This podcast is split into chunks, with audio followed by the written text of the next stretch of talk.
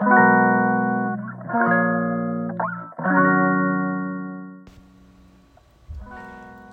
んにちは、えー、今日は4月の26日水曜日。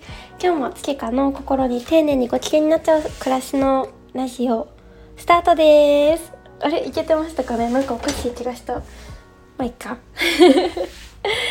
はいこんばんは。ちょっと今日はあのこんばんはになってしまいましたね、だいぶもう今までのラジオの中で多分一番遅い時間ですかね。そう。でもで夜ご飯を食べて今は洗い物に向かう途中なのですが ちょっとキッチンがお肉でちょっと大荒れなので今まずはお掃除しております。ね使い終わった後もシンクとかも皆さんどうですか？毎日やっぱりあのあれあの何て言うの？シンクじゃなくてあのコンロ？洗ってますか？洗ってるというか拭いてますかね？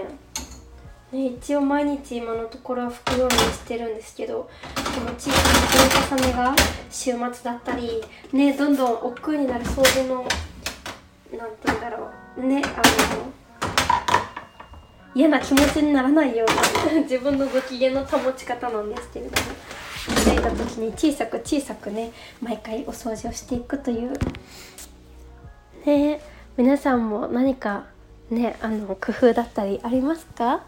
ねなんか日々ってこういうなんかアイデアだったりねあの工夫の積み重ねだなと思いながらはい毎日最近は過ごしております。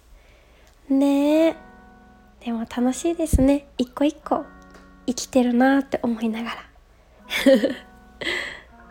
今日はそうですねあの前あのお伝えしていたトピックの中から選ぼうかなと思うんですけれどもはい今日は自分の中の落ち込む時のパターンはある？についてはいちょっとお話ししようかなと思いますね。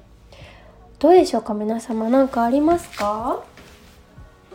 ねどうでしょう？なんか私もなんか今回あの喉がやられたりしてなんかそれに、えー、なんだか自分の中でもそうなんかこういうのそういやなんかパターンとかって絶対あるよなみたいな感じですごい感じたことで。そうどうでしょうか。ねいろんなサイクルだったりいろんなね落ち込むポイントもありますけれどもなんか自分自身ね1ヶ月女性の方だったら生理の周期とかホルモンバランスの関係でももしかしたらあるかもしれないしねどうでしょうね。どうでしょうね。しかさっきから。言ってない気がするけど。ね例えば体調が悪くなった時とか天気が悪い時に落ち込んでしまうことが多いとかだったりあと一日の中でも、ね、夜の方がやっぱり落ち込みやすいって言いますよね。なんか考え事は絶対朝まで朝に持ち越すみたいな。うんとも言いますし。ね。それぞれあるかなと思うんですけれどもなんかそれのなんかパターンを自分の中でなんか理解していればでもし何かしょぼーんってなってしまった時にあでも今はあのこういう状況だからもうしょうがないみたいなもうよくあるやつだってなったらねあの夜にもし悩んでしまうことが多い方だったら、まあ、今日は忘れて寝よもう起きたことはしょうがないと思って。ねとか思ってしまったことはしょうがないわと思って明日の朝を迎えるとなんだかねあもうそんなこと忘れてたわ みたいな。ね朝日を浴びてああ幸せだってなったらねそんなこともなくなるかもしれないしなんか悩まなくていいことだったり落ち込みすぎなくていいこと落ち込みすぎることが少なくなったりうん。ねなんかするんじゃないかなというふうにとても思いましたね。うん、で最近よくね耳にするのがなんか月の満ち欠けのサイクル？やっぱり女性はすごくねあの動いているって言われているんですけれどもね、あの満月の日っていうのがですねあのすごく気持ちが高揚しやすい日になっていて結構なんか涙がなんだかわからないけど出てくるとか突然なんか不安でいっぱいいっぱいになっちゃうみたいな。とかねなんだかやりきれない気持ちになっちゃったりとか、うん、あとね交通事故とかもなんか犯罪とかもこの満月の日の近くとかってすごくねあの多くなるって言われているんですよね。ねなんかすごいですよねなんかそういうのを思うとああ地球に宇宙になんか生かされてるなって思いますね。ねなんだかそういうことも思っているとああ自分もちっぽけなんだなって。うん。いい意味で。うん。って思えるし。ねなんだかそういうあの宇宙のサイクルだったりなんか女性のサイクルもあの自分の中で知識として入れておくっていうのもすごいいいかもしれないですね。うんなんか自分を否定せずにあこういう時だからしょうがないって思える。うんなんだかそういうねなんだろう自分を受け止めてあげれるもの、うん、あるのはやっぱりでかいなって思いますね。うん、なんかヨガを始めて、ね、月の満ち欠けを私はマタニティヨガのティーチングを取った時にすごい深く学んだんですよね。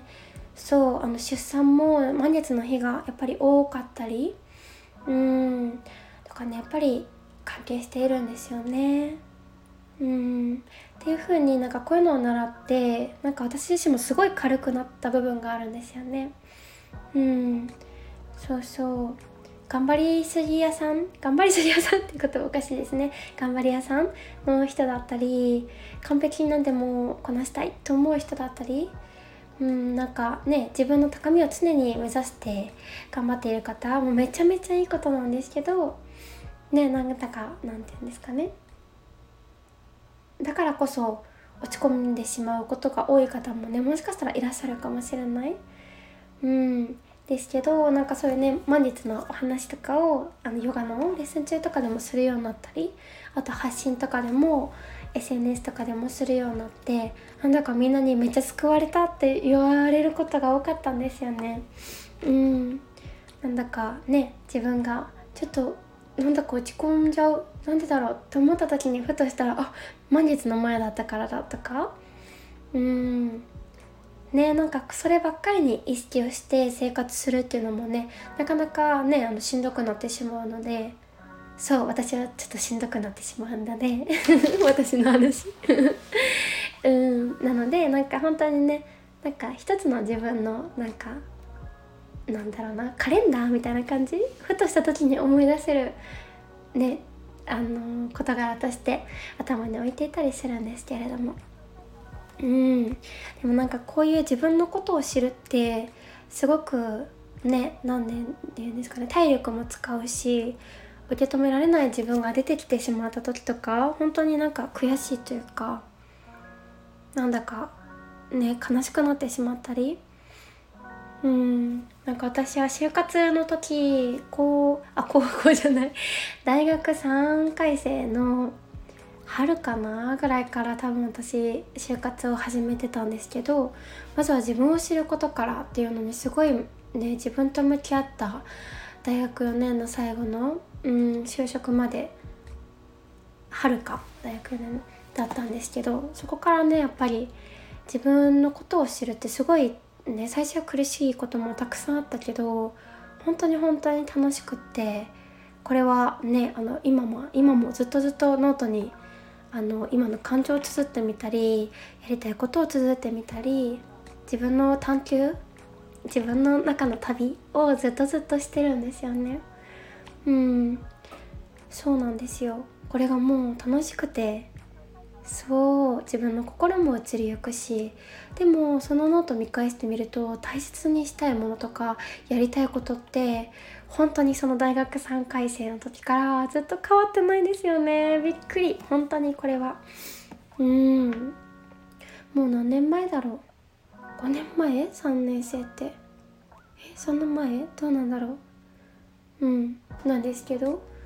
そうだからやりたかったことってね。今でもそれをですね本当に実現できてるんですよね。びっくり。本当にびっくりなんですけど。うんっていうねちょっとお話はずれちゃったけど。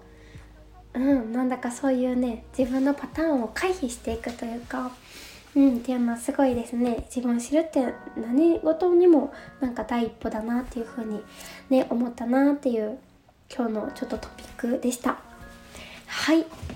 わあなんだかこんだけ喋れるようになって嬉しすぎる。どうしよう。もう最近ね彼とも声が出なかった日なんて喋りたくても喋れないからもうねもう辛くて。そうカスカスの声、ね、声を出すともうあの何て言うんですかねあのうん音が出ない。